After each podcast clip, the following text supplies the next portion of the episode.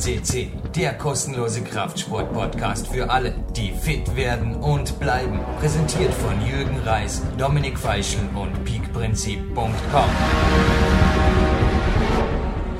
Hallo liebe Fitnessbegeisterte aus dem PowerQuest CC Studio in Dormien begrüßt Sie Jürgen Reis und am anderen Ende Österreichs begrüße ich den Dominik Feischl. Hallo Dominik. Hallo Jürgen, grüß dich. Wir haben heute Sehe ich das richtig? Wieder einen Gold-Podcast anzukünden, Dominik. Ja, wir sind stolz, wir haben wieder einen. Es regnet hier wirklich schon bei uns in Strömen und ja, wir haben aber wieder einen, einen ganz, einen großen Knaller. Wir haben einen Weltmeister bei uns im Studio. Ja, einen Mr. Universe und einen Weltmeister. Bevor wir den Namen verraten, Dominik, würde ich aber sagen, lassen wir es noch ein bisschen nachregnen auf unsere Podcasts, die wir kürzlich hier im Goldarchiv verewigt haben. Du als Sportreporter, was hast du uns zu berichten? Es hatten ja zwei Athleten am Wochenende Wettkämpfe und zwar der Boulder, äh, der Boulder Weltcup Gesangssieger Kilian und auch der Andi Andorek. Ja, also wir haben äh, Gold trifft auf diese zwei Burschen auf jeden Fall zu. Also das haben sie am Wochenende unter Beweis gestellt. Da ist zum einen der Kilian Fischhuber, der Kletterer, der hat beim ersten Boulder-Weltcup gleich in Hall, hat also gleich einmal gewonnen und ja, er hat das bei uns im Podcast prophezeit und dass er gut drauf ist und ja, er hat gleich einmal sein ein Top-Resultat erreicht. Und dann war auch noch der Andreas Jandorek und der war, hat eine Kraft-Dreikampf-Staatsmeisterschaft gehabt und ja, zweimal per persönlicher Rekord aufgestellt im, im, im Kniebeugen und, und Kreuzheben. Ja, und er hat den zweiten Platz in der allgemeinen Klasse. Und er ist aber eigentlich noch Junior und dort hat er sich ganz souverän den Staatsmeistertitel gesichert. Also Gratulation an beide.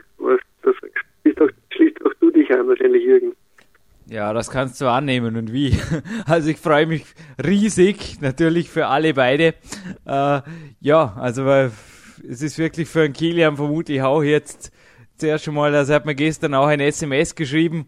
Er hat den Ruhetag jetzt zwar mehr als nötig, aber ich denke, er ist auch überglücklich hier einfach nach dem Kiezrock auch jetzt wirklich beim Weltcup-Auftakt, wo es jetzt wirklich das erste Mal wirklich um die Wurst ging, da einfach eine solide Grundlage schaffen zu dürfen für seine Titelverteidigung des Weltcup-Gesamtsiegs. Denn für ihn geht's ja doch, ja, da geht es einfach um was. Und von Andi natürlich, ja, werden wir auch sehen, wie er sich weitermacht. Für ihn steht ja auch in diesem Jahr noch der Einstieg in die internationale Wettkampfszene an. Ja. Er will bei den Europameisterschaften starten, bei den Junioren und ja, als Junioren-Staatsmeister ist das natürlich schon eine riesige Motivation, dass man daran teilnimmt. Und motiviert ist, glaube ich, auch unser Interviewpartner. Unser, ja, wir wollen den Namen global verraten. Er ist, wie gesagt, Weltmeister, also Mr. World und Mr. Universe. Und Jürgen, du hast das Gespräch mit ihm geführt. Wie, äh, wie, wie, wie, heißt er und, und, und ja, wie, ist, wie, wie hat er auf dich gewirkt? Ich würde auch sagen, für alle, die sich für unsere äh, Goldgäste, die wir gerade erwähnt haben, die sind natürlich bei uns im Goldarchiv, sowohl die, der, der, der Kilian als auch der Andreas. Aber wir kommen zu unserem heutigen Stargast. Sein Name ist Dilo Pasch, er kommt aus Gelsenkirchen, führt dort eine, als Physiotherapeut, eine der größten, ja, eine, eine, eines der größten Studios, Fitnessstudios Deutschlands und ist natürlich, ja, ich denke, mehr als ein Goldstar. Er ist ein Mr. Universe, ein amtierender Weltmeister und ist im Bodybuilding auch der erste, äh, der erste aktive Wettkämpfer, der auf unserem Kraftsportportal Einzug in die Gold-Ära findet. Und dieser Mann bringt irrsinnig viel Erfahrung mit. Der ist seit 1987 schon Bodybuilder und ja, noch dazu sein Beruf dazu als Physiotherapeut. Also ich glaube, der kann einiges, der kann uns einiges verraten. Ja, wir hatten ja bisher nur unter Anführungszeichen, nein, nur, nur den Clarence Bass können wir nicht sagen. Wir hatten als einziger Vertreter in der Gold-Galerie äh, mit der Nummer 7, den Mr. Past 40, auch mein Coach, der Clarence Bass. Und jetzt findet der Clarence natürlich dort in der Goldgalerie eine würdige, ja, eine, einen würdigen ersten Partner, würde ich sagen, sein, oder einen würdigen ersten Vertreters neben ihm aus seinem Sport, dem Wettkampf Bodybuilding. Ja, Dilo Basch ist noch immer aktiv, also der äh, hat noch einiges vor, wie man auf seiner Homepage so lesen.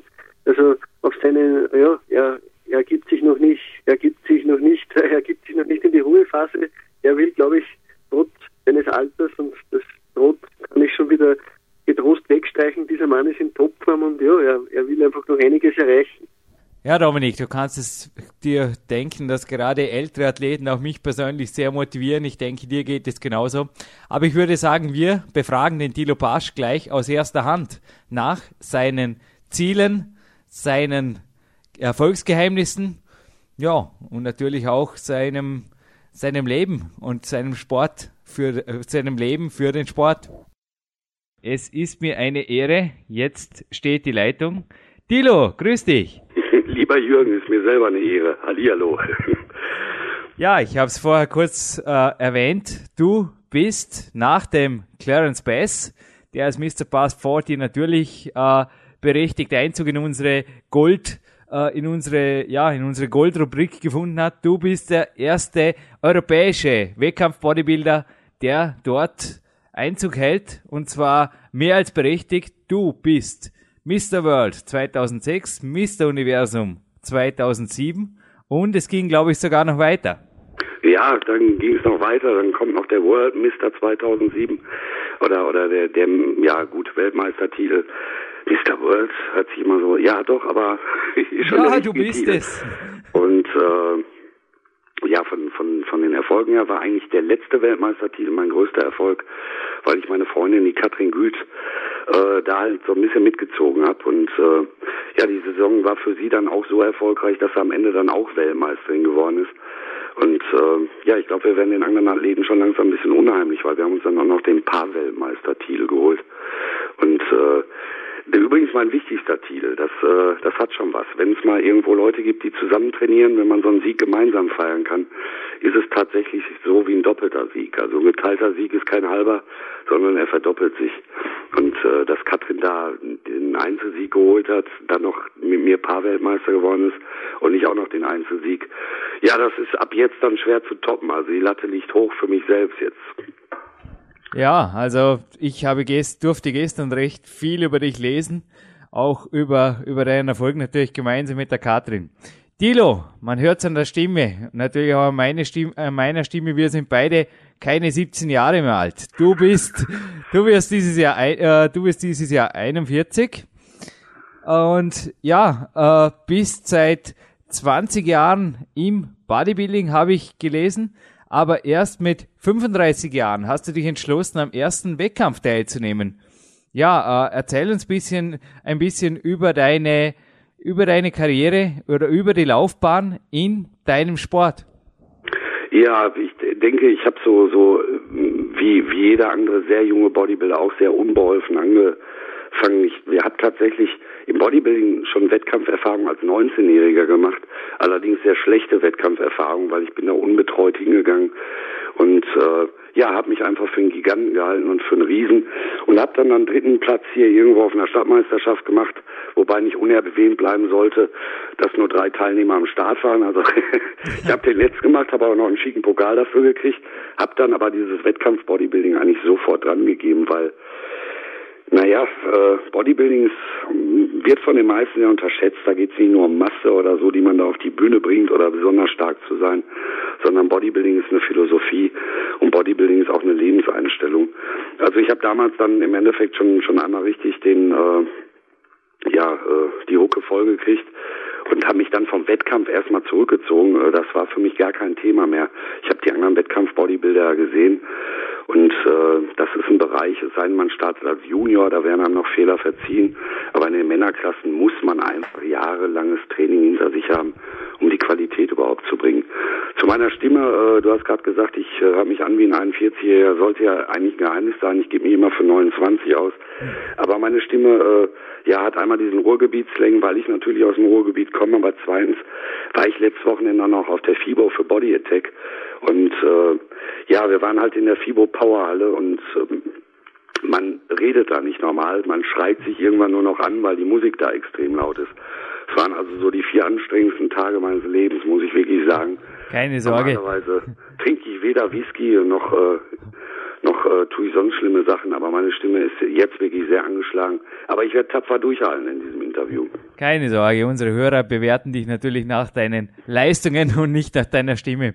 Ich denke, wir werden auch ganz sicher ein Foto von dir äh, für die PowerQuest C Galerie bekommen.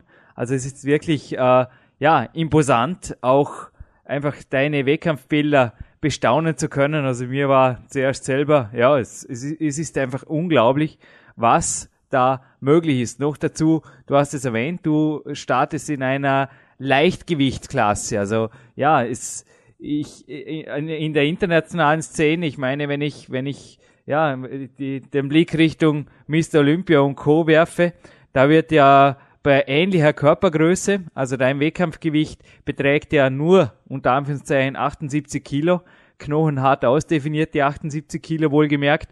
Also da wird ja bei ähnlicher Körpergröße bis zu, ja, da, da geht es ja bis 130 Kilo hoch. Ja, das ist, ist äh, A, so ein bisschen eine Einstellungssache und B, auch eine, eine Sache der, der Möglichkeiten. Also erstmal finde ich, äh, man soll sich nicht selbst loben, aber äh, so 78 äh, trockene Kilos können auch extrem gut aussehen. Und äh, solange ich nicht Ronnie Coleman im Vergleich neben mir stehen habe, äh, wird der Otto Normalverbraucher noch niemals bemerken, dass ich gar nicht so ein Tier bin. Aber äh, ich habe halt einen riesen Vorteil, mir passen noch normale Klamotten und ich werde auf der Straße nicht unbedingt als Bodybuilder geoutet, was äh, nicht unbedingt ein Nachteil sein muss. Ich hatte übrigens das Vergnügen, jetzt auf der FIBO direkt nach Ronnie Coleman auf die Bühne zu dürfen. Das heißt, wir beide haben uns noch abgeklatscht und ich kam mir schon ziemlich mickrig vor. Also im Vergleich möchte ich nicht zu ihm stehen. Aber ich habe auch noch nie durch Masse versucht zu glänzen, sondern äh, ich versuche eher durch Härte zu glänzen. Also wirklich durch tiefe Einschnitte und äh, Symmetrie ist mir sehr wichtig. Für mich heißt Bodybuilding nicht einfach Muskelmasse draufpacken, egal was kommt, sondern es muss alles zueinander passen. Also die Symmetrie spielt für mich die Hauptrolle. Mhm. Und es ist mir eigentlich schon schon so im ja im Laufe meiner Bodybuilding-Geschichte konnte man am Anfang schon sehen, ich war nie so ein Fan von den ganz dicken Jungs, äh, selbst selbst in den 80ern schon stand ich auf Frank Zane, der ist für mich auch so der Begründer des Figur-Bodybuildings, beziehungsweise die IFBB nennt Classic Bodybuilding. Äh, das ist einfach so eine Einstellungssache von mir. Dazu kommt ein sehr heikles Thema. Ich bin natürlich Amateur und äh, ich äh, bin halt auch der festen Meinung, dass man die Figur, die ich jetzt so hab, äh, dass das mein Limit ist. Äh, ich bin nicht bereit, irgendwo chemisch äh, äh, damit zu arbeiten. Ich weiß, bei den Profis ist es anders, lese zwischen den Zeilen. Ich äh, mag die Jungs, die motivieren mich, aber äh, es ist vielleicht noch was anderes, wenn man sein, sein Geld damit verdient und in Amerika werden eh keine Dopingkontrollen gemacht. Das sieht in Deutschland anders aus. Ähm, ich gehe da einfach so meinen Weg. Der, der ist sehr lang, wie du gerade schon gesagt hast. Mittlerweile sind es 21 Jahre Training. Ich stehe jetzt auch auf der Bühne. Eigentlich seit drei Jahren immer mit demselben Körpergewicht. Das heißt, ich, ich trainiere natürlich mhm. weiter, aber ich bin gar nicht in der Lage, es jetzt zu steigern. Ich habe so eine Grenze erreicht, wo ich einfach weiß, okay, solange jetzt die Eins am Pokal steht, ist alles gut. Sollte mich jetzt aber der Erste schlagen, dann muss ich wahrscheinlich bescheiden zurücktreten und sagen, meine Biologie ist völlig ausgeschöpft. Mehr geht da einfach nicht. Und ich hoffe einfach, dass diese Figur-Bodybuilder, so wie ich, äh, ja gerade den jüngeren Leuten so ein bisschen Vorbild geben, dass man einfach sieht, Mensch, äh, man kann mit Nahrungsergänzungsmitteln und äh, mit einer ordentlichen Ernährung und hartem Training wirklich einen guten Körper entwickeln. Man muss nicht ins Mutantentum abrutschen und da ist im Moment ja eine sehr große Gefahr und der Sport ist auch sehr in den Verruf gekommen. Deshalb hoffe ich einfach, dass dieses Classic Bodybuilding, Figur Bodybuilding, ich glaube die NAC nennt Athletik Bodybuilding, dass gerade diese gleichen Gewichtsklassen mehr Gehör finden. Und im Moment scheint der Trend auch dahin zu gehen. Sind äh, bei den Meisterschaften, wenn, wenn ich jetzt, ich starte jetzt wieder auf der Universum, es wird mit 150 Athleten gerechnet. Das ist schon ein Paket. Also es geht von morgens bis nachts durch, die Wahlen und das Interesse dafür wird immer größer. Dafür stehe ich auch. Dafür, ich mach, ich stehe wirklich nicht für, für, äh, ja, Mutantentum, sondern ich stehe für sauberes, knallhartes Bodybuilding. Und äh, ja, bei dieser Sportart ist es so, ich denke, es ist in jeder Hochleistungssportart so, die fällt einem nicht in den Schoß, die braucht unheimlich viel Zeit. Man braucht halt auch ein bisschen Talent, ein paar gute Voraussetzungen, keine Frage. Aber man muss im Endeffekt an seinem Körper irrsinnig lange rummeißeln, um da ein gutes Ergebnis zu kriegen. Ja, ich denke, deine Philosophie zum Kraftsport oder zum Bodybuilding entspricht natürlich auch den Interviewpartnern, die wir bisher in deinem Sport auf dem Portal haben. Egal ob das Clarence Bass mit der Nummer 7, der Jochen Grätzl, der ja, der, der in Stein gemeißelte Mann mit der Nummer 47 oder auch Stefan Streich mit den Podcasts 29 und 6 waren, die bestätigen alles, was, alle, was du gerade gesagt hast. Ich durfte in meinem neuen Buch, zu den Recherchen, zu meinem neuen Buch äh, PowerQuest auch eine FFMI-Tabelle entdecken. Und man, ja, es, es, es steht ja wissenschaftlich auch fest, dass ein FFMI-Wert über 25, also ist recht eine komplizierte Formel, aber ja, dass das einfach natural unmöglich erreichbar ist und du zeigst einfach mit deinen Knochen, äh, ja, mit deinen Knochen trockenen 78 Kilo, da, also du hast es gerade gesagt, wenn man auch die Fotos von dir, also ich habe jetzt gerade ein offenes Flex-Magazin neben mir liegen und daneben li liegen Fotos von dir. Also ja, wenn man nur die Fotos nebeneinander äh, legt, sieht man einfach keinen Unterschied. Der Unterschied ist einfach, dass du natürlich entsprechend äh, qualitativ hochwertigere Muskelmasse hast, aber ich denke, wie du gerade gesagt hast, du hast nach wie vor mit 78 Kilo einen Körper, mit dem du auf die Straße kannst und in dem du dich einfach jeden Tag wohlfühlst. Ja, genau so ist es. Übrigens, dein, dein neues Buch äh, ich würde mich sehr freuen, wenn ich davon äh, ein, signiertes äh, Teilchen bekommen könnte. Denn Freilich, frei. Ich hoffe, du versprichst mir eins. Im Austausch wird es da mal eine DVD Three Steps to Universe für dich geben. Kriegen cool. wir das hin? Cool, cool. Ja, also versprochen. Also in, in drei Wochen kommt das Buch aus der Bü Bücherei, äh, aus ja. der Bücherei, aus der Druckerei. Du bekommst eines der ersten handsignierten Exemplare. Und dafür bin ich gespannt auf die DVDs. Dafür erzählst du uns jetzt ein bisschen was von der DVD. Denn ich habe da einiges gelesen. Also erzähl uns bitte einfach, ob das, ja, also ich durfte auch äh, einige amerikanische DVDs anschauen in letzter Zeit, Kraftsport-DVDs, und da schlief mir irgendwo teilweise schon das Gesicht ein. Ich meine, Quantität wurde zweifelsohne geboten auf diesen DVDs. Das waren oft Doppel-DVDs, die drei Stunden gingen. Ja, aber die, die, die halbe Zeit wurde da halt irgendwie am Eisen rumgepumpt, stundenlang. Oder ich konnte Leuten 30 Minuten beim Essen zuschauen und beim Fernsehen schauen. Also ich habe das Gott sei Dank beim Cardio gemacht. Aber ich glaube, das passiert uns bei deiner DVD nicht, Dilo. Bin ich da richtig informiert? Ja, ich hoffe mal, es ist immer schwer, seine eigene äh, DVD zu bewerben, wobei ich darf das ruhig machen, denn äh, ich war ja nicht der der Produzent oder oder der der Regisseur. Im Endeffekt spiele spiele ich ja wirklich nur äh, ja die Hauptrolle da drin. Aber das macht den Film gar nicht aus. Ich denke, ja, so ein, so ein Film wäre tatsächlich ist wahrscheinlich beeindruckender, wenn Ronnie Coleman ihn macht. Aber bis dahin ist tatsächlich, was so diese Titans da auf den Markt bringen, ist äh, fürchterlich, ist, ist gruselig, gruselig gemacht kann mein Onkel auf bei Tauffilmen besser machen als die Jungs. Ich wollte jetzt äh, keine Namen nennen, aber um die, eben den Athleten handelt es sich ja zum Beispiel. Aber de, wie gesagt, deine DVD stellt ja da andere, andere Ansprüche. Ja, genau. Und jetzt, wir haben uns diese DVDs einfach angeguckt und ich fand sie gruselig. Und jetzt kommen eigentlich so ein paar Zufallsfaktoren. Ich habe äh, jemanden im Bekanntenkreis gehabt, der zufällig filmt und äh, das auch so mit Leib und Seele macht, das der Markus Warner, das ist der ja, Regisseur im Endeffekt des Filmes. Und äh, wir haben uns da einfach mal so ganz unbedarft dran gewagt, haben so die ersten Bilder gemacht, wir haben anderthalb Jahre dran gearbeitet, also es ist wirklich unheimlich viel Filmmaterial entstanden. Da kann man schon sehen, circa ja, wir haben circa 1000 Filmstunden auf zwei Stunden runtergekürzt, äh, dann wird so ein Ding schon spannend. Äh, man, man darf nicht so endlos Sätze zeigen. Und als wir gesehen haben, Mensch, das ist eine gute Sache und wir beide verstehen uns aber auch ganz gut, äh, haben wir dann irgendwann Jan Budde nochmal kontaktiert, äh, halt meinen Sponsor vom Body Attack. Äh, ich habe ihm, hab ihm dann vorgeschlagen oder ich habe ihn gefragt, weil man sah, dass uns die Kosten langsam explodierten und wir kriegen es alleine nicht mehr hin, ob er da bereit, bereit ist, in die Produktion zu gehen. Und äh, ja, so wie man Jan Budde kennt, irgendwie so ist äh, sofort drauf angesprungen. äh, fand es eine Riesenidee, hat uns gesponsert, hat im Endeffekt in diesem Augenblick äh, dann, dann auch so die groben Kosten übernommen, denn wir brauchen einfach noch mehr technisches Equipment und mussten zwischendurch andere Kameraleute noch engagieren, weil so eine Einschnitttechnik, ja, die gibt's halt in, in, in Pornofilmen, die wollten wir nicht haben. Wir haben es äh, wirklich professionell gemacht. Und äh, ja, de dementsprechend ist Body Attack dann zum Produzenten geworden. Äh, der Markus Warner mit seiner Firma Wunderrad hat diesen Film, hat dann diesen Film seine Regie aufgedrückt und äh, ja, ich tue eigentlich nichts, außer zu versuchen, authentisch zu bleiben. Jetzt ist dieser Film aber eine Spielfilmform geworden. Also es ist eine Art Dokumentarspielfilm. Wer meint, äh, der, da ist, da sind Musiken reingespielt, da, da sind Umschnitte, die sind, die sind unglaublich und das ganze Ding wird auch zur Geschichte. Ich habe ähm, eigentlich am Anfang, als ich mir erst mal selber angeguckt hat, äh, was eh komisch ist, wenn man einen Film über sich selbst sieht. Äh, ich würde jetzt nicht unbedingt mich selbst in Bronze gießen, ich bin da gar nicht so profilneurotisch. Ähm, das war für mich ein sehr komisches Gefühl. Das heißt, ich konnte auch schlecht beurteilen. Ist ja klar, wenn man sein eigenes Gesicht da am Bildschirm sieht, konnte ich erst gar nicht beurteilen, ist der Film gut, ist er schlecht. Jetzt mittlerweile ist er am Markt.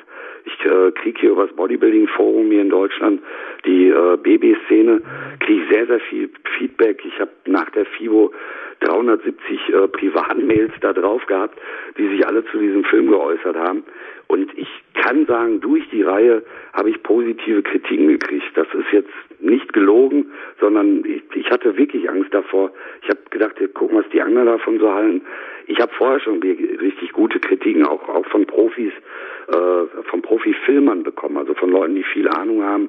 Äh, die haben uns dafür sehr gelobt. Aber ich wollte halt wissen, wie kommt es jetzt beim Bodybuilder an? Oder äh, ja, meinetwegen auch beim Nicht-Bodybuilder, sondern so beim Endverbraucher. Und bis jetzt, toi toi toi, das läuft richtig gut. Also auf der FIBO stand ich eigentlich nur noch und habe da Autogramme draufgeschmissen. Mhm. Und äh, ja, von, da, von daher habe ich richtig Spaß. Wobei der die, dieses äh, Video ist, ist du, du wirst es sehen, wenn du es irgendwann nennst. Du bist ja eigentlich kein Bodybuilder.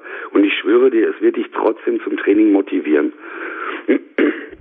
Bin gespannt auf diese 120 Minuten. Hoffe, dass es mich nicht so motiviert, dass ich im Ruhetag gleich zwei Stunden auf dem Heimergometer verbringe, sonst bin ich am nächsten Tag platt. Na, also ich schaue die DVDs meistens im Cardio an und ja, ich bin sehr gespannt auf den Film. Für alle unsere Podcast-Hörer, die sich näher für das Projekt interessieren, beziehungsweise ja die Feedbacks lesen wollen, auch ich habe sie gestern gefunden, sind leicht zu finden im BB-Szene-Forum oder bei body-attack www.de. Also dort, ja, spielt sich, spielt sich der Film für dir, ist die DVD direkt erhältlich. Und ja, du hast eben erwähnt, ich bin eigentlich kein Bodybuilder. Das ist richtig. Ich bin überhaupt kein Bodybuilder, ich bin ein Wettkampfkletterer. Wie mir aber der Weg zu dieser Szene eigentlich auch gelang, ja, ich sage mal, der Kontakt zum Bodybuilding, das war im Jahr 2003, im Juli 2003. Bei mir stand dort ein bisschen der Muskelaufbau an und ich dachte mir, ja, wie machen es eigentlich die anderen? Und vor mir liegt mein allererstes Flex-Magazin aus dem Juli 2003. Und darin enthalten ist auch ein wilder Tagesplan, der mich eigentlich von vornherein, sage ich mal, schockiert, gefesselt, abgeschreckt, was auch immer. Nein, nicht wirklich abgeschreckt, aber vor allem fasziniert hat, denn ich habe dort einen Sportler gesehen, der anscheinend mindestens gleich hart trainiert oder wenn nicht härter trainiert als alle anderen Leistungssportler, denen ich bis zu dieser Zeit begegnen durfte. Es ist der ja momentan zweifache Mr. Olympia Jay Cutler und ich fand dort einen wilden Tagesablauf und ich wollte dich eben fragen, wie sehr ist auch für dich Bodybuilding ja, oder es gibt ja auch vom Ronnie Coleman immer wieder so, so crazy Tagesabläufe gab es die letzten Jahre. Wie ist Bodybuilding auch für dich normal in den Alltag integriert oder hast du da auch äh, Cardio 4.30 Uhr morgens und ja, dann geht's durch mit bis zu 10 Mahlzeiten pro Tag, zwei, zwei äh, Handel-Workouts und noch ein zusätzliches Cardio irgendwann um 20 Uhr abends oder wie läuft es bei dir ab? Ich glaube, äh, ein bisschen anders. Ja, auf jeden Fall anders. Erstmal müssen wir unterscheiden, die Jungs sind ja Profis, die können eigentlich machen, was sie wollen. Dieses frühe Aufstehen kann ich bei denen nicht tatsächlich verstehen, weil die Regenerationszeit im Schlafen wäre doch schon relativ wichtig. Äh, bei mir ist es ganz anders. Ich bin selbstständig Und damit bin ich eh sieben Tage die Woche, zwölf bis 14 Stunden eingebunden. Ich habe ein großes Studio. Äh, ich bin mal vorsichtig, ich sag mal, eines der größten Studios Deutschlands habe ich hier zu betreuen und zu leiten. Ich bin selbst Physiotherapeut und arbeite eigentlich auch voll im Medizinbereich. Das heißt, mein, mein Fitnessstudio, das läuft äh, quasi fast so nebenbei, beziehungsweise das betreut die Katrin. Und äh, ich mache den Medizinbereich vorne. Das ist wirklich groß. Ich habe äh, ja 14 Angestellte und von daher wird schon klar, dass ich diese Zeit für, für ein Zweifach-Split am Tag oder so überhaupt nicht aufbringen konnte. Ich habe mir meinen Weg ganz anders gesucht. Äh, ich habe mich irgendwann, äh, ja, 2003 bin ich betreut worden von einem Sportwissenschaftler der Uni Münster, weil irgendwann habe ich auch gedacht, nee, Moment, die, die Wege, die, die Profis da vorgeben, äh, die funktionieren nicht tatsächlich so. Also habe ich mir einfach äh, ja Hilfe von Seiten der Sportwissenschaft geholt und äh, es war 2003 äh, gab es ein paar ganz interessante Studien über Ganzkörpertrainings. Und äh, das ziehe ich auch bis heute durch. Das heißt, ich trainiere eine Stunde am Tag, ja, wir nennen es mal Krafttraining, Bodybuilding, wie auch immer, weil ich mache es in verschiedenen äh, Wiederholungsbereichen, dass es sich unterscheidet. Ich, äh, ich versuche mal so ein Beispiel zu geben. Also wenn ich mittags habe ich meist äh, Mittagspause und mein Studio ist nicht ganz so voll, dann gehe ich her und mache vorweg ein sogenanntes HIT-Training, High Intensive Training am Ergometer. Das sind zwölf Minuten Trainingseinheit, äh, wobei ich in der Pulsfrequenz in, in einem äh, ja fast unmöglichen Bereich äh, im Minutentakt mit einem unmöglichen Bereich wechselt. Soll heißen, ich äh, wechsle minütlich äh, die die Widerstände zwischen Kotzgrenze und absoluter Kotzgrenze. Das geht so ein bisschen gegen die alte Sportwissenschaft eigentlich, wo man gesagt hat, Fettverbrennung hier so im Bereich Puls 120 und ruhig eine Stunde lang. Äh, da geht man mittlerweile von weg und man nimmt lieber diese Intervalltrainings, weil man weiß, dass die Fettverbrennung dann einfach länger anhält. Damit habe ich dann also in diesen zwölf Minuten gleichzeitig auch schon mein Aufwärmen fürs Krafttraining weg. Und dann gehe ich her und trainiere jeden äh, mit drei Sätzen, mehr nicht. Ich kriege also auch nicht dieses Pumpgefühl, was ich früher gehabt habe. So, und das Ganze mache ich noch in Supersätzen. Das heißt, ich trainiere immer Agonist und Antagonist. Das hat schon fast eine krankengymnastische Wirkung, weil ich weiß, dass meine Gelenke dadurch relativ gut stabilisiert sind. Beispiel. Ich komme vom Fahrrad, bin schon kaputt bis zum geht nicht mehr. Da mache ich Beinvorderseite im Supersatz mit, mit Beinrückseite.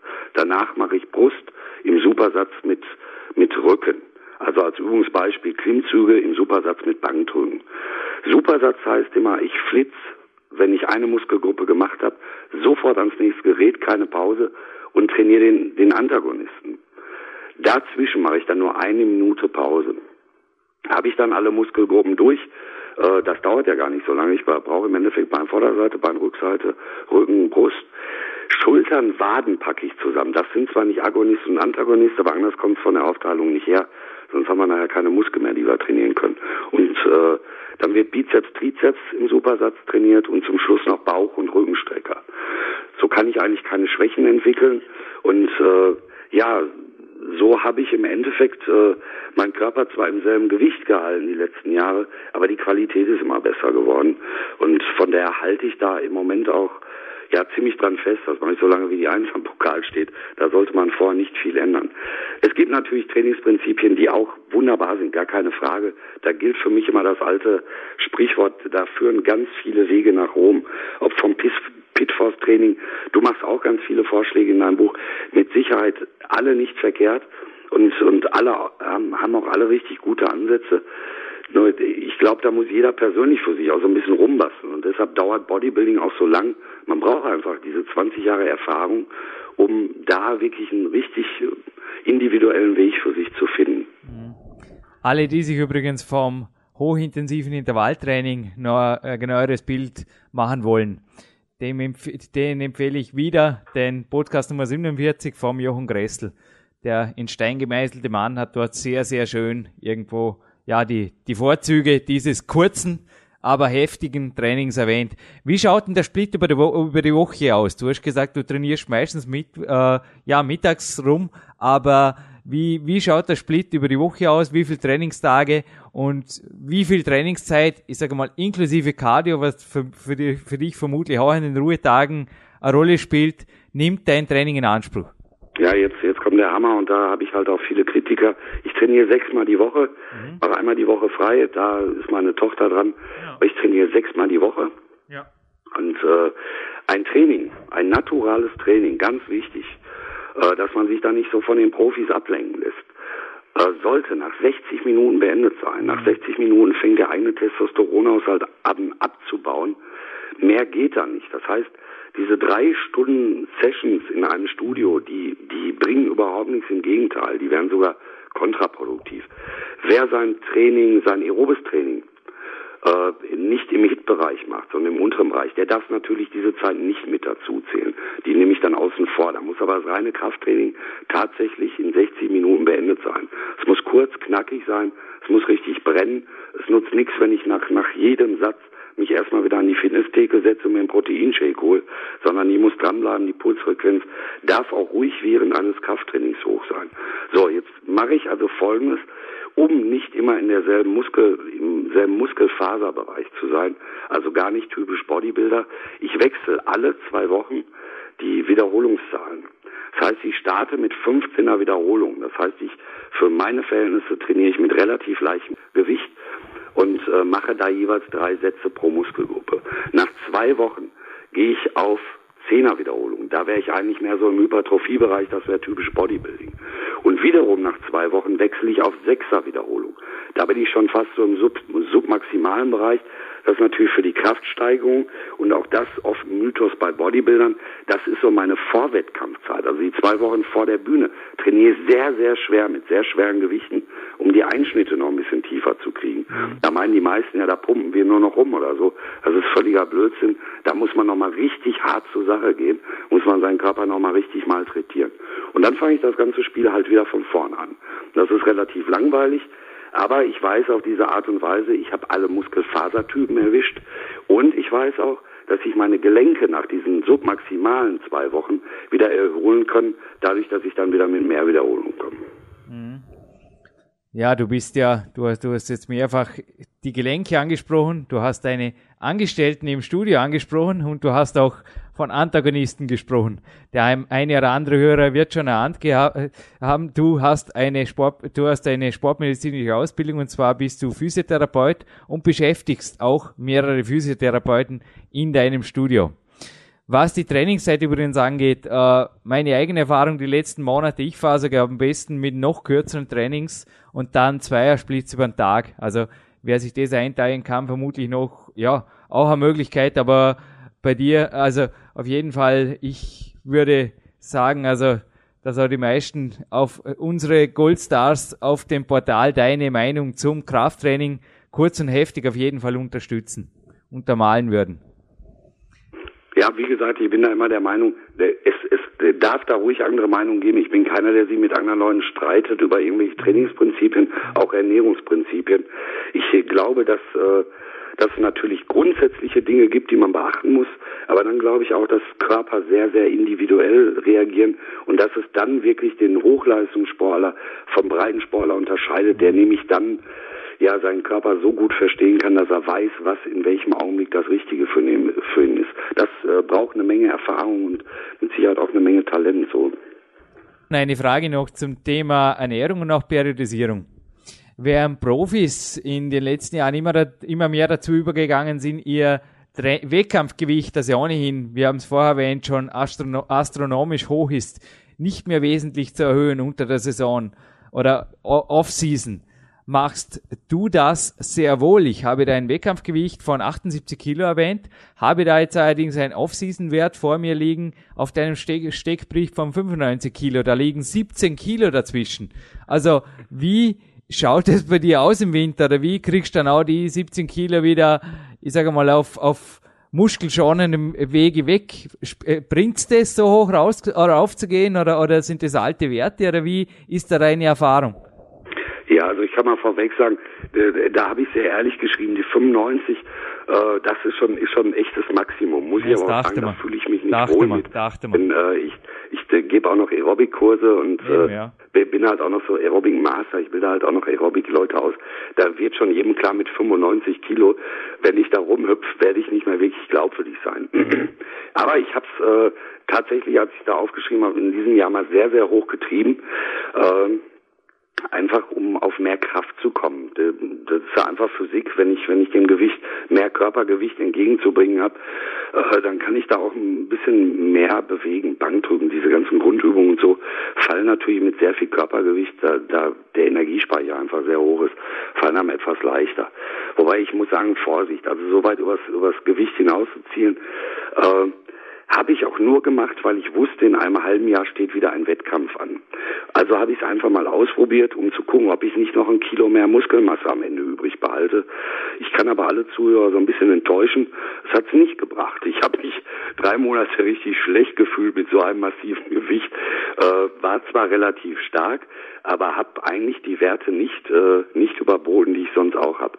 Ich äh, gehe jetzt eigentlich mehr dazu hin, die 90 nicht mehr zu überschreiten. Das hat einfach was mit dem Wohlfühlen bei mir zu tun. Und ich bin auch in der Off-Season gerne noch ein gut aussehender Bodybuilder. Und äh, wenn ich mir so manche angucke in der Off-Season, mich inklusive damals, nö, das gefällt mir nicht, gefällt auch meinem Sponsor nicht, weil so sollte man nicht mehr wirklich dann auf einer Bühne auftreten. Ähm, von daher habe ich mir jetzt angewöhnt, wirklich, wirklich näher an meinem Wettkampfgewicht zu bleiben. Ich äh, gehe auf, bin auf der Bühne wirklich bei vier Prozent Körperfett und äh, das ist jetzt auch kein erzählter Wert, äh, sondern es ist tatsächlich nachgemessen worden. 2004, da haben wir das auch hier in, in, der, in der Sporthochschule Munster haben wir das sehr aufwendig getestet. Das wird in so einem Vakuumverfahren gemacht. Äh, war ganz spannend. Und tatsächlich hatte ich die vier Prozent unterschritten. Das heißt, wenn ich Off-Season bin und äh, liege dann so bei, sagen wir, 86 Kilo, jetzt das ist eigentlich mein Wohlfühlgewicht, ähm, dann sehe ich immer noch sehr trocken aus. Also der mhm. Waschbrettbauch ist immer noch da und das bleibt auch so mein Parameter jetzt in der Off-Season, dass wenn mein Waschbrettbauch verschwindet, dann mag ich mich einfach nicht mehr. Und ich will ja nicht nur einmal im Jahr gut aussehen als Bodybuilder, sondern ich möchte das gerne das ganze Jahr konservieren. Ich halte also mittlerweile, das war damals allerdings, äh, da wo du es gelesen hast, ich glaube, das waren die Angaben hier aus dem Body Attack Team, äh, da habe ich es tatsächlich mal ganz verschärft getrieben und wollte einfach mal wissen, ähm, für, für mich keine gute Sache. Also auch für dich gilt genau dasselbe wie für die Profis oder auch in, in meinem Sport oder in anderen Sportarten. Ich habe immer wieder so über den Daumen, war es circa im 10% Bereich, hielten sich Offseason und, und Wettkampfgewicht irgendwo, ja, dort in dem, in dem Rahmen bewegt es sich circa. Und scheinbar bewegt es sich auch bei dir, wenn du, wenn du fit bist, Offseason genau in diesem Bereich. Ja, äh, Dilo, eine Frage. Der Jochen Gressel hat gemeint, 50% seiner Bodybuilding-Erfolge äh, ja, würde er dem Thema Ernährung und Supplementierung zuordnen. Wie schaut das ja auch aus deiner physiotherapeutischen Sicht? Also ich tue mir oft ein bisschen schwer, aber auch vielleicht, weil bei mir einfach Ernährung, also ich habe sie in mehreren Podcasts erwähnt, einfach irgendwo, dass es logisch ist, dass ich mir gut ernähre.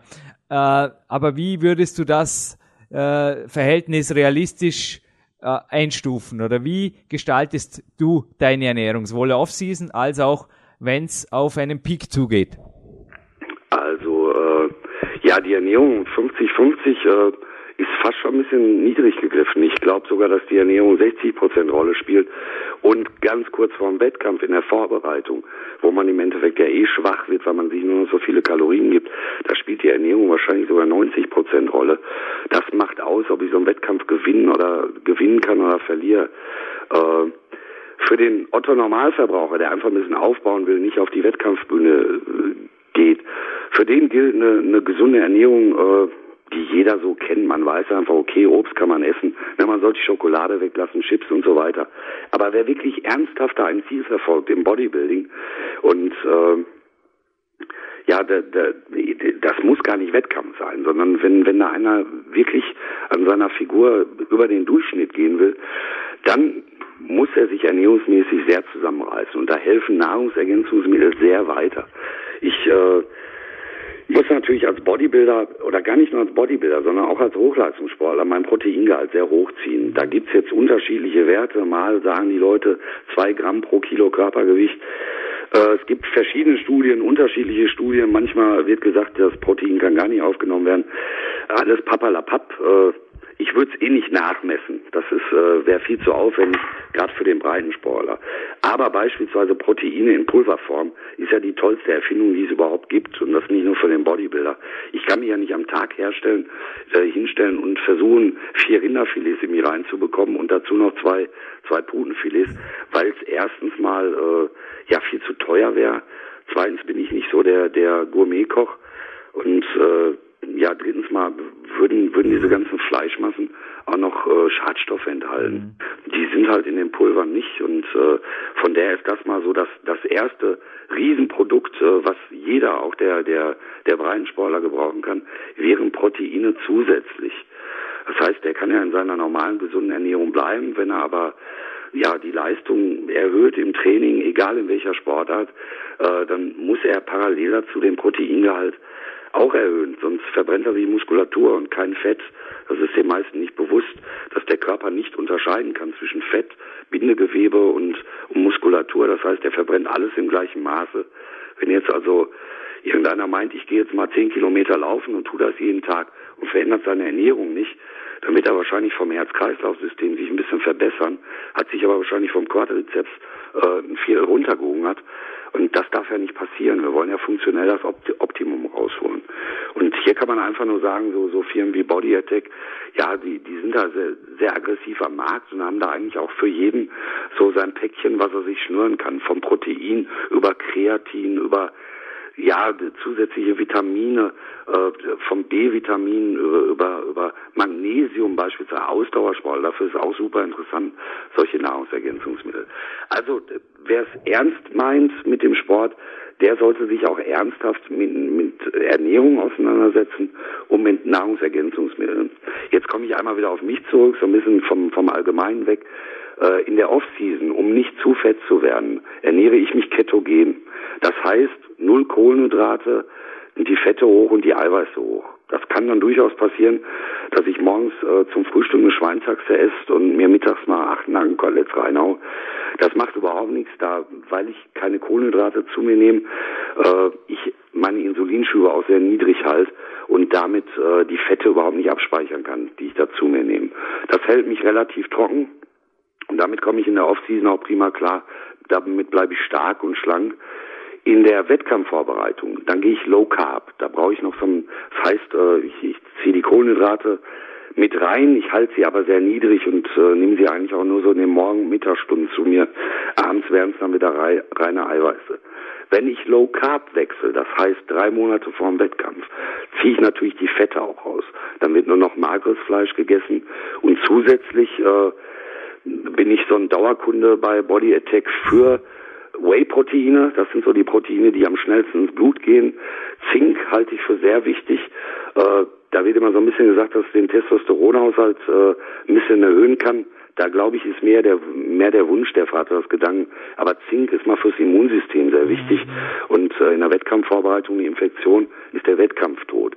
Von daher nehme ich das ich überlege mir Kreatin, beziehungsweise diese neue Form von, vom Body Attack, Krealkalin, mhm. habe ich richtig gute Erfahrungen mitgemacht, weil es mir einfach nicht aufschwemmt. Ich äh, werde damit stärker, aber halte im Endeffekt meine, meine trockene Optik. Was nehme ich noch? Ich, Glutamin direkt nach dem Training. Und äh, ja, ansonsten BCAAs und Aminosäuren eigentlich in, in jeder Form, wenn ich unterwegs bin. Denn ich äh, gucke schon, dass ich so alle zwei Stunden Nahrung zuführe. Mhm. Na, also die, die, meine, meine Frage nicht falsch verstehen.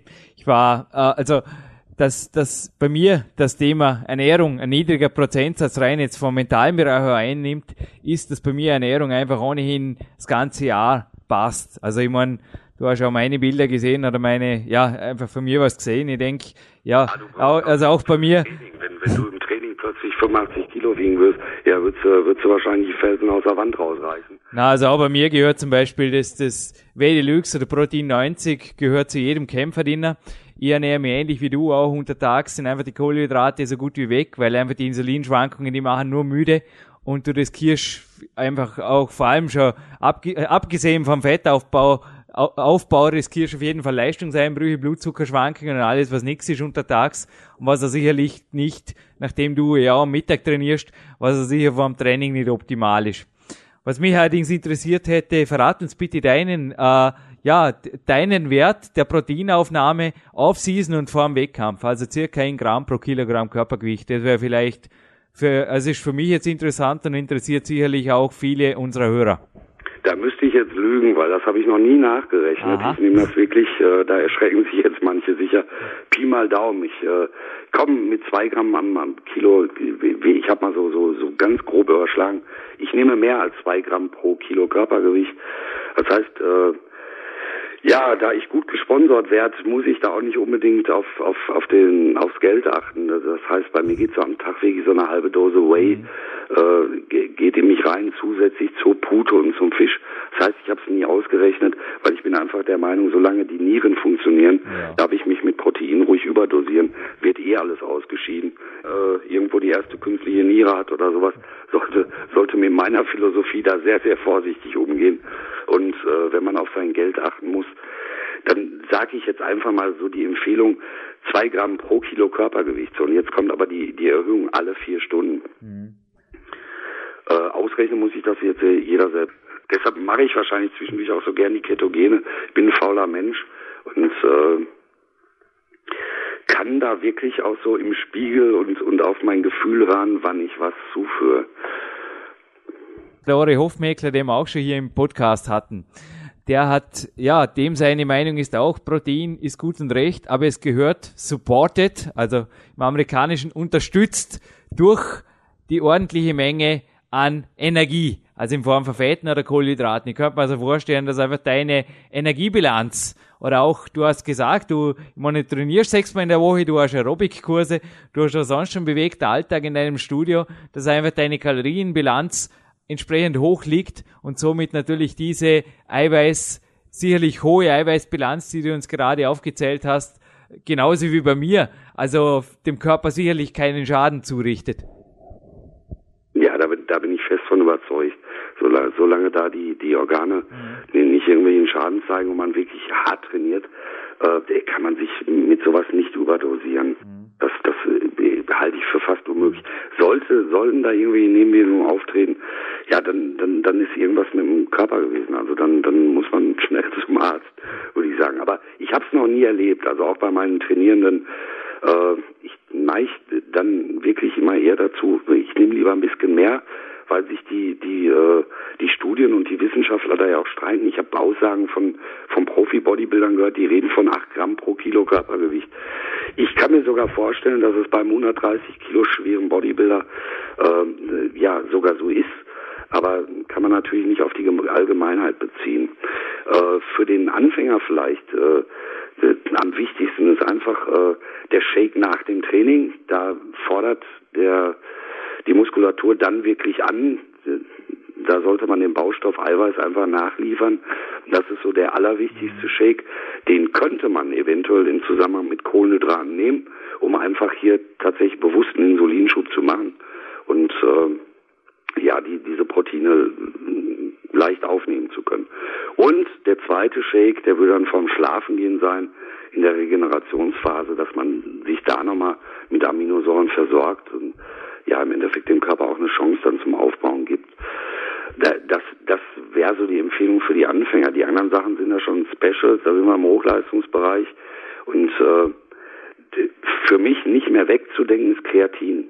Das ist so ein, so ein Ding, wo, wo ich sage, okay, da habe ich so ein, zwei sichere, trockene Kilo Muskelmasse, die mich auch stärker machen. Und äh, von daher ist es für mich nicht mehr wegzudenken. Ja, also ich kann alles kann alles beschädigen, was du gerade gesagt hast. Mit, mit Ausnahme des Shakes vorm ins Bett gehen, den brauche ich nicht, weil das Kämpferdiener bei mir so spät erfolgt. Aber sonst die After-During-Workout-Snacks dort auch mit Kohlehydraten. Und ich kann auch allen Hörern sagen, also das, das Krealkalin, äh, das der Thilo gerade erwähnt hat, noch nie halt ein, ein Produkt bei mir beim kinesiologischen Test derart, derart stark angesprochen. Also das ist ganz sicherlich ein Geheimtipp für die fortgeschrittenen Kraftsportler unter den Hörern. Dilo, ein kurzer Blick noch in deine Zukunft. Du hast jenen Titel gewonnen, den, ja, nicht nur der Rick Park, der John Brown oder inzwischen der Dr. Franco Colombo äh, begleitet hat, sondern auch die, die Nummer Uno, Arnold himself, wurde Mr. Universum und die haben natürlich alle entsprechend auch darauf aufgebaut. Ja, wie schaut's denn bei dir aus? Ich meine, Film, Film, beim Film bist du schon, das, das, das ist Thema schon abgehakt. Gehst du jetzt mit die Nummer uno in die Politik oder wie, wie machst du es? Ja, wäre wär nicht schlecht, aber du hast ja gerade mein Alter schon erwähnt. Jetzt muss man sagen, Hut ab vor Schwarzenegger. Erstmal war er ein äh, Schwergewichter und als er sein Mr. Universum-Titel geholt hat und damit Profi bei der IFBB geworden ist. Er hat ja bei der NABA sein Universum geholt und ist dann nach Amerika gegangen. Da war er, glaube ich, lass mich nicht lügen, 26 Jahre ja, alt. Ja, na, also, also er hat es früher hingekriegt als ich. Mir läuft die Zeit gerade weg. Ich finde ganz toll, dass dieser Film auf dem Markt ist, dass es für mich natürlich auch so ein bisschen unsterblich machen. Ich greife jetzt aber nochmal an. Das heißt, in sechs Wochen stehe ich in Witten auf der deutschen Meisterschaft und versuche zum vierten Mal meinen deutschen Meister zu verteidigen. Und äh, sollte mir das funktionieren, wovon wir alle mal schwer ausgehen. So arrogant darf man gar nicht reden. Das ist halt Bodybuilding. Man weiß nie, was passiert. Aber ich bin in guter Form und äh, werde, äh, ja, ich sag mal, meinen Nachfolgern das Leben verdammt schwer machen. Eine Woche später wäre dann die Mr. Universum-Wahl im Fulda. Und sollte ich deutscher Meister werden, werde ich da natürlich auch nochmal versuchen, mein Titel zu verteidigen. Ähm, Ansonsten an Zukunftsplänen, was dann für mich interessant äh, ist, äh, liegt immer dann auch so ein bisschen außerhalb des Bodybuildings. Äh, wie gesagt, diese DVD-Geschichte finde ich sehr schön. Jetzt ich äh, mache übernächste Woche äh, ja bin ich bin ich in einem Musikvideo zu sehen. Das wird dann zumindest erst gedreht äh, von einem Lied, was da auch schon äh, in den Charts ist. Ich darf es noch nicht benennen, aber äh, solche Sachen interessieren mich dann sehr, dass man einfach mal so dieses Bodybuilding auch auch ja ein bisschen außerhalb der Szene publik macht, äh, da sehe ich so meine Aufgabe eigentlich auch in den nächsten Jahren, die Vorbereitung von Wettkämpfern und immer wieder dieses Kämpfen äh, gegen dieses äh, Blöd-Image äh, einiger Bodybuilder was ja auch von den, muss man sagen, von den Medien wirklich gepflegt wird. Ne? So werden ja auch immer die blödesten und dümmsten interviewt, weil die sind natürlich dann, der Effekt ist der größte. Aber es gibt halt unheimlich viele nette Bodybuilder und auch gute Bodybuilder und auch sehr vernünftige Bodybuilder. Und äh, dem muss man einfach mal eine Bühne schaffen. Ich äh, versuche in den nächsten Jahren, weil ich werde ja nicht jünger, äh, werde mit Sicherheit diesen, diesen Sport äh, versuchen auf andere Art und Weise da noch was zu geben. Meine Titel helfen mit dabei mit Sicherheit. Ja, ich meine, dass bei dir selbsterfüllende Prophezeiung funktioniert, das hast du ja schon mit deiner DVD bewiesen. Du hast ja quasi, ja, du hast eine Vorbereitung gefilmt und dann diesen Wettkampf, auf den die Vorbereitung abzielte, nämlich den Mr. Universum 07 erstmals gewonnen. Also ich denke, das ist russisches Roulette auf mentaler Ebene, dass wenige spielen, wenige gewinnen und somit ist auch deine Prophezeiung, die du vorher gemacht hast, auf deinen nächsten Titel in meinen Augen, ja, du wirst sie dir holen, Dilo. Du wirst sie dir holen. Du hast es einmal bewiesen, du wirst es wieder bewiesen, beweisen. Und ich und alle PowerQuest CC Hörer drücken dir natürlich da ganz, ganz fest, ja, die Daumen. Ich danke dir vielmals. Danke für deine Zeit, Dilo. Keine Ursache, es war mir eine Ehre. Und ja, wir freuen uns eventuell im, später im Jahr natürlich auf ein kleines Update-Interview mit dir. Ja, nach der Meisterschaft sollen wir beide auf jeden Fall nochmal telefonieren. Alles klar. Ist abgemacht, Dilo. Mach's gut. Okay. Ja, liebe Hörer, wir sind zurück im Studio. Wir hatten das Gespräch mit Thilo Pasch und ja, äh, tiefe Einblicke in das Leben eines Weltmeisters. Und äh, Weltmeister, das ist der Titel, den er auch weiterhin anvisiert. Und, und ja, Jürgen, was sagst du zu diesem Gespräch mit ihm? Es hat mir riesig Spaß gemacht. Wie du es vielleicht, ja, du hast ja mitbekommen am Telefon, ich habe, ich hatte vorher keinen persönlichen Kontakt mit ihm. Also er wurde mir über einen gemeinsamen Sponsor, also Body ist auch mein Hauptsponsor, wurde er mir vermittelt. Also der, dort wurde der Kontakt geschaffen über eine Ambude. Und es war also auf Anhieb, ja, ich denke, wir sind auf Anhieb ganz gut klargekommen, oder was meinst du zum Interview, Dominik? Es war ein Spaß. Sehr, sehr interessante Aussagen hat dieser Mr. World, der nicht nur im Einzel, sondern auch im Paar mit seiner Frau Katrin. Ja, er hat einiges Interessantes gesagt. Äh, vor allem, was mich, mich fasziniert hat, er ist schon sehr, sehr lange dabei und kann sich immer noch motivieren. Das ist schon sehr, sehr, ja, sehr, sehr beeindruckend. Ja, also ich denke auch, dass er da teilweise tief gestapelt hat, dass er so gesagt hat, ja, ich, ich halte jetzt halt seit Jahren, was ich habe und wenn mich jemand schlägt, dann werde ich zurücktreten müssen. Also ich glaube, äh, ja, wie du es dann immer wieder bei den anderen Aussagen gehört hast, da steckt sehr wohl noch ein Wolf im Tilo, der einfach noch mehr will.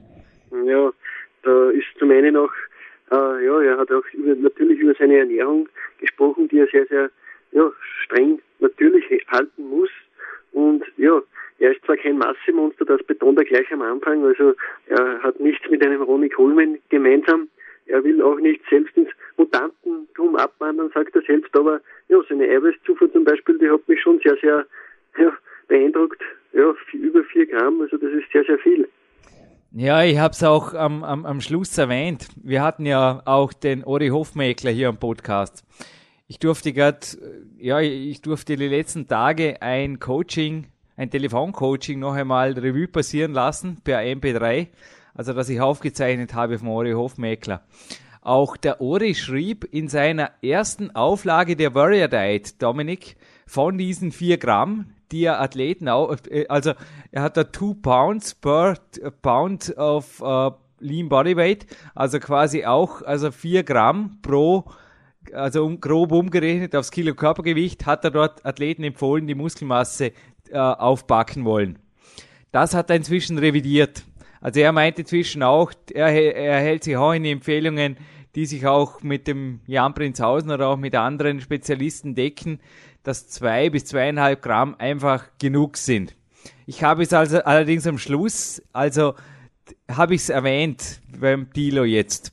Wenn die Kalorienzufuhr hoch genug ist. Und die ist beim Dilo natürlich, wir haben es gehört. Ich meine, er trainiert knallhart einmal pro Tag, der, äh, oft sogar ein Ganzkörper, also meistens ein Ganzkörper-Workout. Er hat zusätzlich noch Aerobic-Kurse, ist den ganzen Tag in Action. Also wenn die Kalorienzufuhr generell hoch ist, dann kann auch die Eiweißzufuhr sehr hoch sein, ohne den Körper zu gefährden. Das Problem beginnt dann, wenn der Körper anfängt, Eiweiß als Energie zu gebrauchen, beziehungsweise als Brennstoff zu verwerten.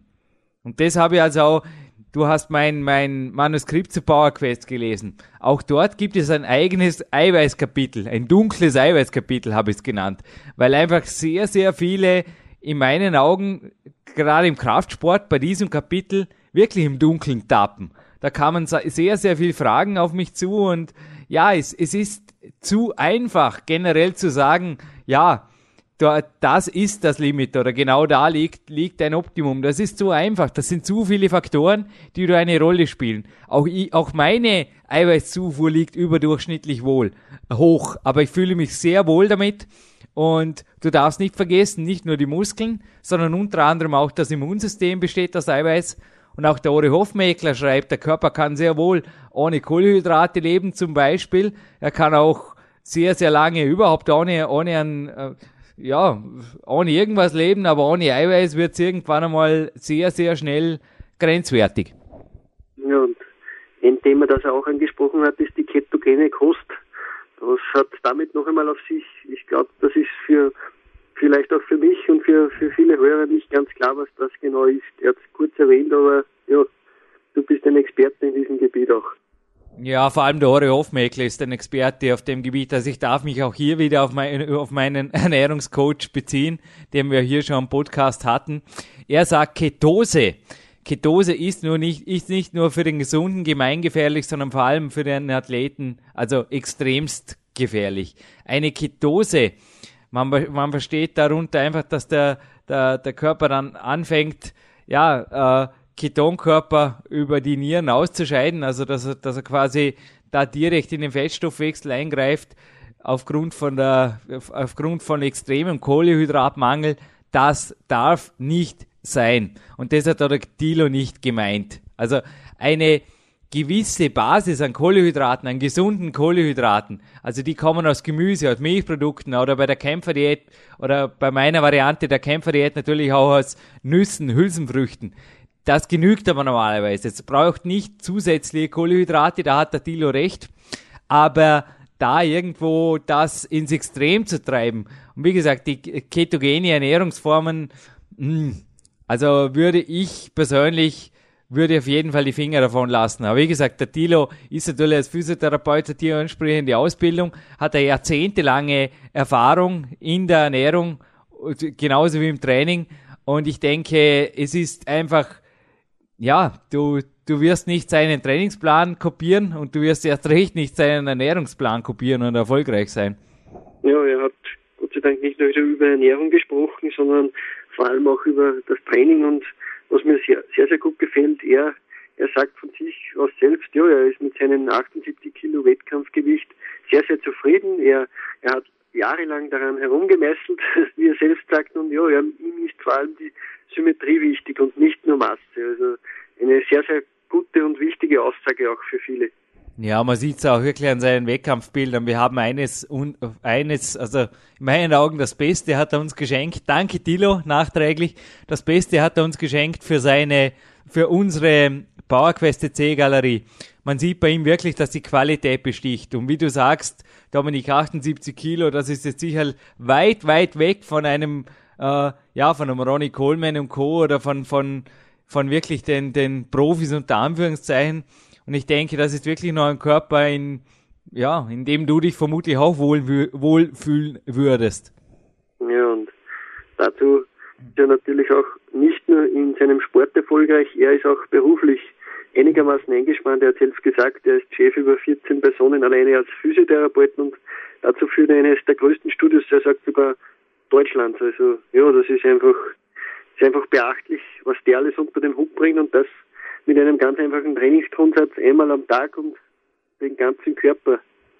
Und ein Ruhetag pro Woche, ja. Also es ist wirklich, es ist unglaublich, was dieser Mann auch von der Energie her, also er muss einfach auf einem irren Energieniveau unter Anführungszeichen funktionieren. Anders kann ich mir das nicht vorstellen. Also es scheint wirklich auch ein wahres, ein, ein lebender Dynamo sein, zu sein. Du darfst nicht vergessen, nebenbei hat er eine DVD produziert und hat auch sonst noch, ich glaube, also was ich so am Rande mitbekommen habe, der Mann hat noch andere Hobbys, Leidenschaften und einfach ein erfülltes, ausgefülltes, aber natürlich vom Sport dominiertes Leben. Ja, und auch eine interessante Sache war für mich, er hat einmal erwähnt, das gefällt mir auch sehr, sehr gut. Er spricht nicht vom Cardio-Training, sondern er hat seine eigene Variante und das ist eine Art Intervalltraining, ein hochintensives und ja, gefällt mir einfach sehr, sehr gut. Ja, auch der, der Jochen Gressel, auf der auf unserem Portal schon berichten durfte, hat irgendwo, ja, hat hier sehr positive Erfahrungen gemacht, wie ich selbst auch. Also ich war gestern auch wieder am Ruderergometer hier bei mir und Peak Time HIIT hat bei mir also das langweilige Fernsehkardio an, also zweimal in der Woche einfach vollständig ersetzt und ich fühle mich einfach danach fitter. Also ich denke auch bei dir ist oft äh, dein Conditioning Training, das ich auch in deinen Trainingsplänen immer wieder finde. Ich denke nicht, dass du der Fernsehkardiotyp bist, Dominik. Ich glaube auch, dass da immer wieder intervallartig, ja, je nachdem, je nach Arbeit oder je nach, äh, ich sehe einfach in den Dingen, die du tust, da sind automatisch Intervalle drin. Das geht gar nicht anders aufgrund der Tätigkeiten, aufgrund der schweren körperlichen Arbeit. Absolut. Also ich habe nicht Zeit, dass ich mich da eine Stunde auf den Radiometer sitze. Erstens habe ich nicht die Zeit, aber was vor allem der Grund ist, ich habe nicht die Lust dazu. Äh, das, dieses ich habe sowieso eine Antipathie gegen äh, ja, Studios, wo 15 Fahrräder nebeneinander stehen und dann wird wahrscheinlich sich noch über das Wetter unterhalten, sondern ich, ja, ich schaue einfach, dass ich kurze, hochintensive Einheiten durchziehe, wenn ich äh, Conditioning mache und ja, das, das reicht, das, es geht ganz einfach einfach irgendwie. Also es geht mit, mit Sprints, es geht mit schnellen, wie du sagst, Rudereinheiten, ja, es sind, sind einfach so kleine Sachen, die man hochintensiv macht, aber man spart sich extrem viel Zeit und auch der Tilo, glaube ich, hat, hat einfach nicht die Zeit dazu, dass er sich da stundenlang ja, irgendwo auf das Rad sitzt und, und, und, und einfach in einen bestimmten Pulsbereich tritt. Also das, das darf man auch in seiner Stimme, glaube ich, hört man, dass er einfach die Energie, er will die Energie einfach einsetzen und das hochintensiv. Sein Training, Dominik, das hat mich auch, als ich durfte gestern den Podcast vom Johannes Sturm, vom Leichtathlet in unserem Goldportal noch einmal, also in unserem Gold-Untermenüpunkt, noch einmal anhören. Das hat mich sehr stark an das Leichtathletik-Krafttraining erinnert. Also auch die Leichtathleten, der Johannes Sturm hat uns ja auch erzählt, die machen bei relativ hoher, also bei maximaler Qualität. Schauen Sie aber, dass Sie bei einer derart guten Verfassung, also bei, bei gesamtkonditionellen so starken Verfassung äh, in der Lage sind, die Pausen kürzer und kürzer zu machen. Also es ist unglaublich, wie Leichtathleten mit kurzen Satzpausen oder sehr kurzen Satzpausen im quasi auch im Super- oder Giant-Satzsystem, wie uns das der Tilio gerade auch erzählt hat, qualitativ gewaltige Leistungen vollbringen. Also wer das einmal im Kraftraum gesehen hat, das ist unglaublich. Und ich glaube auch der Tilo, also es hat mich sehr stark, ich habe da sehr starke Parallelen gesehen, dass das Krafttraining bei entsprechender Konditionierung selbst noch zu einer Art hochintensiven Cardio wird mit ja, äh, mit dem Hauptdefekt natürlich des Stärkerwerdens und des, des äh, das, ja, das Reize setzen fürs Muskelwachstum, aber nebenbei ein sehr starker Verbrennungseffekt da ist.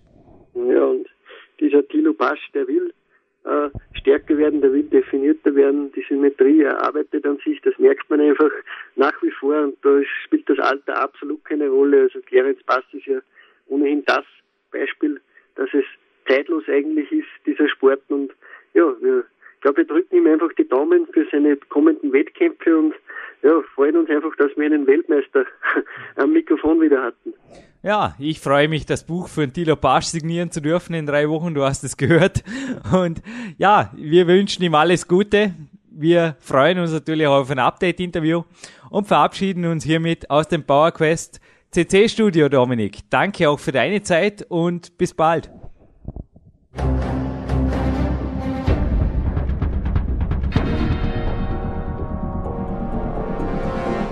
Fitness-Bestseller der Peak-Trilogie, kostenlose Newsberichte und weitere Podcasts von PowerQuest CC sowie Trainingssoftware, Supplemente und Trainingsausrüstung, Personal Coachings, Seminare, Workshops und mehr. Jetzt direkt im Internet auf www.peakprinzip.com oder www.jürgenreis.com.